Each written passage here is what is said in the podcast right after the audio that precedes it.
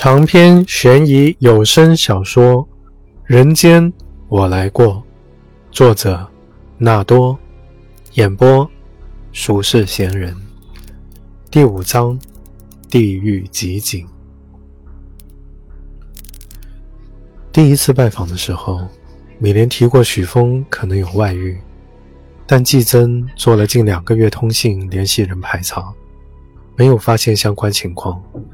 随后，曾志林这条线就冒了出来。结合人物侧写，专案组都认为所谓的外遇，多半是徐峰把注意力重新转向了曾志林，冷落了米莲，从而造成的误解。但是陆小薇刚刚飞来一个念头：外遇有没有可能是真的？要是那样，可就漏掉了一条大线索，应该找米莲详细聊一下。外遇的情况，本来即便许峰真有外遇，这事也不必告诉曾志林。可陆小薇琢磨着，正常人听警察说有个杀人犯可能会对自己下手，当下的所思所想都会围绕这个重大威胁，而曾志林却去问米莲的夫妻关系，里面会否有隐情，会否其实和案件相关？这样一想。他心里就不笃定起来。曾志林可是处在危险漩涡中央的人啊，所以他才透了点口风给曾志林。话说出口，心里又觉得对米莲不好。陆小薇从群楼走出来，绕过主楼大堂门口，往车库方向去。这里一小时三十块钱，队里不给报销，真挺不起。有个人慌急慌忙地经过，陆小薇觉得眼熟，多跟一眼便认出了背影。这人他只见过一回，但满打满算，分开还不到二十四小时，印象很新鲜。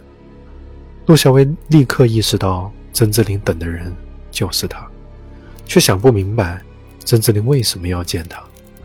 这两个人之间，居然另有他不知道的交集吗？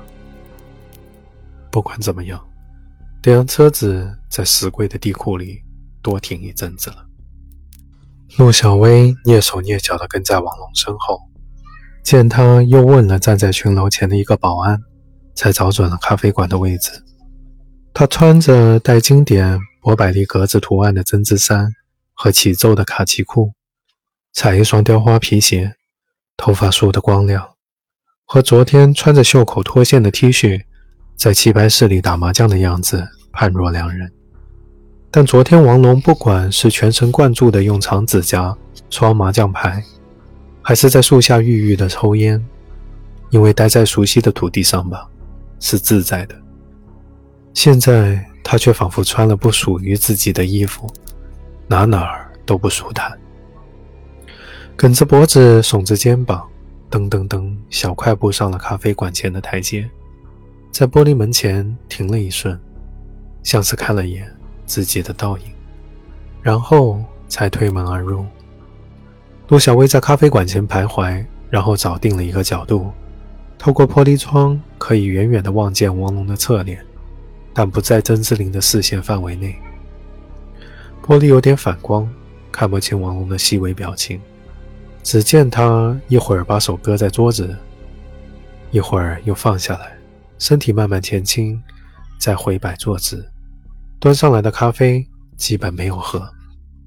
两个人只聊了半个小时左右，并没有像陆小薇以为的那样共进午餐。然后王龙站起来告辞，郑志林却依然留在座位上。他还有人要见吗？陆小薇一边跟着王龙，一边想。王龙在台阶上出了会神，然后慢慢往南京西路的方向走去。他的身姿步态放松了许多，这让陆小薇明白，他刚才的不自如和所穿的衣服、所处的场所都没有关系。快走出上海商城时，陆小薇回头看了一眼，郑志林已经出了咖啡馆，正站在台阶处打电话，分身乏术啊！陆小薇想，但现在王龙是优先级。陆小薇在南京西路上把王龙叫住，给他亮了警官证，带他到旁边的同仁路上说话，免得被曾志林撞见。昨天我是不是对你太客气了？这个证昨天就应该给你亮出来。我知道查 DNA 的消息是你告诉许峰的，直接让他跑了。我想着你人不错，昨天没点你，怎么？你又来给曾志林放什么风？往轻里说，你这是干扰重案调查；往重里说，陆小薇瞪大了眼珠子，虎视王龙，力图给他最大的震慑。往重里说，你要是蓄意给犯罪分子通风报信。那也是犯罪，要担刑事责任的。我没有，我没有。王龙被吓住了，连连摆手。昨天是米莲在问你，现在是我在问你，身份不一样，你回答不实的后果也不一样。你想清楚再回答。你和曾志林到底什么关系？你今天找他干什么来了？我我昨天没有骗你们，有什么说什么的。我和曾志林也没有什么关系，就老乡关系啊。要不要我提醒一下，你昨天都说了什么？你昨天话里话外的意思，是不是说你有很多年没见过曾志林了？当年许峰和曾志林之间的事，都是你单方面听许峰说的。曾志林碰到事情是不会找你的。我理解错了？你没理解错，是这样的。这么说，你上次见曾志林是多久之前？十年？哦，中间曾志林回家的时候见面打过招呼，也有五六年了。行，五六年。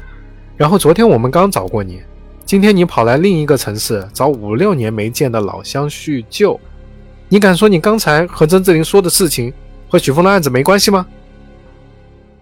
王龙嗫嚅着一丝说不出话来。陆小薇盯着他，等他说。其其实本来我。真是没有想要找曾志林，但是昨天晚上吧，我接了郑秀秀的电话，你们不是去找他了吗？还提了是我点的他，被你们找过之后，他挺不安的，辗转要到了我的电话，打听到底是怎么回事。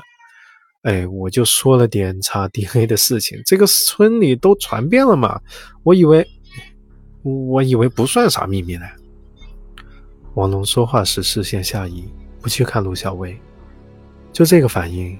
许峰的消息从他这里来是确凿无疑的。我和他聊了点当年的事情，就是许峰和曾志林的事儿。嗯，挂完电话我就想，许峰玩失踪，说明是真犯事。大家都在传说杀人犯才查 DNA，你们找郑秀秀的时候来来回回问的全是和曾志林有关的事情，是不是说明他犯的事情和曾志林有关系啊？嗯。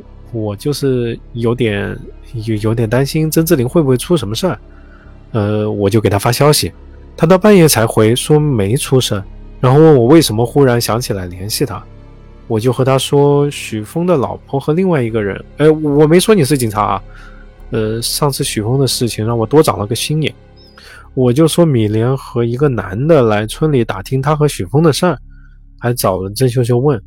他呢就挺想知道详细情况的吧，但半夜里他不方便和我通电话，正好我们酒店今天又派我来上海出差，呃，我就问他要不要见个面。你正好来出差，你在你们酒店具体做什么工作的？是是是保保安，保安来上海出差。王龙闭上嘴不说话。王龙刚才的那番话是有逻辑缺口的。陆小薇相信郑秀秀是真的给他打了电话，但是通完话后，他会立刻憋不住在深夜去问一个多年不联系的人是否安好。你喜欢郑志林？陆小薇突然问。没有，没有的，他是许峰女朋友，他们两个青梅竹马的，他们是初恋，我跟他可没有过的，怎么会喜欢他？没没没有的事。王龙涨红着脸，急促的解释道。被挑破心事的情状简直再明显不过，这样就通了。因为好友而埋藏的感情，成了灰烬深处的一星暗火。多年后和郑秀秀通完电话，那些被波动的记忆碎片腾起时，依然是自烫的吧？所以他才控制不住的想要知道曾志林是否安好，才会扯了个出差的理由，专程赶来上海。和曾志林会面。陆小薇没有挑破，转而问王龙刚才见面时具体聊了什么。五月的暖风吹过同仁路上沁着细汗的问答者，吹进旁边的上海商城里，吹到群楼前的台阶上。曾志林就在那样的暖风里打着寒战。实际上，此刻一阵一阵的心悸，只是刚才惊恐发作的余波而已。先前有那么一瞬间，他用尽力气都吸不到半点空气，脑袋里满是轰隆隆的声响。他拽住桌角，让自己不要瘫下来，瞪大眼睛看着对面的人，但大脑接收到的图像已经无法合成有意义的信息。他不知道停了多久，再次意识到还在和王龙说话的时候，他正在形容米莲和他有多么的相像。曾志林松开手，掌心滑腻腻的，全是汗，胸口咚咚咚咚擂着鼓。他第一次知道自己的心跳可以这么快。按说不至于，这些年他也不是一帆风顺过来的。有时候他会想，在这个斑斓世界里，自己见过的、听过的、经历过的，抵得上别人几辈子。刚才他听见王龙说什么了？他说这些年许峰见过他几次。王龙决定订婚的时候，第一个告诉了许峰。两个人在电话里聊到了曾志林。王龙问许峰：“这两年见过曾志林没有？”许峰说：“见过几次。”王龙又问：“你们和好了吗？”许峰回答说：“只是见过，没有说话。”那次电话是一一年的事情。不可能！曾志林立刻反驳：“因为零六年许峰被打之后，他的确就没有见过他了，哪怕算到一一年。”也隔了五年，许峰没理由骗我这个。你伤他伤得重，所以当时我没方便细问，但我想这是有可能的。比方说啊，见过你又没说话，那没准是在什么场合上远远见了，只是没上来和你打招呼。那怎么会见过几次？王龙说出那句话的情景还历历在目，他手搭在咖啡杯上。慢慢把马克杯转了个半圈，又停了一会儿，才开口说出他真正的猜测。唉，许峰是个长情的。那次事件以后，他知道和你再没有可能，但要忘掉你又很不容易。他要真见过你好几次，你都不知道，那大概只有一种可能了。你们最后一次那个情况，你知道的吧？他在门外守了好几个小时，最后远远看见你进去了，他才记忆是到这里为止的，然后他就完全被淹没了。现在想来，是因为这段时间已经积累了太多的不安吧。之前那个警察告诉了他一些事情，他没有真的往心里去，或者说。他说服自己不用真的往心里去的理由，是他已经太长时间没有见过许峰，他不相信一个十多年没有见过的人，还能对自己的生活造成什么破坏。可是原来所谓的十多年没有见，只是自己单方面的事情。对许峰来说，他从未离开过，他可以在夜总会对面的路牌下，可以在他家楼下的樱花树后。可以在小区地库的某辆车里，所有压抑的不安一瞬间爆发了。王龙离开之后，曾志林开始认真回忆陆小薇说的所有信息。一个更加惊悚的想法忽然降临，他开始坐立不安。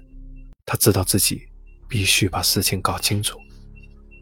微信响了一声，他划亮手机，看到柯承泽发来了。米莲的手机号码，他拨过去，约米莲见面。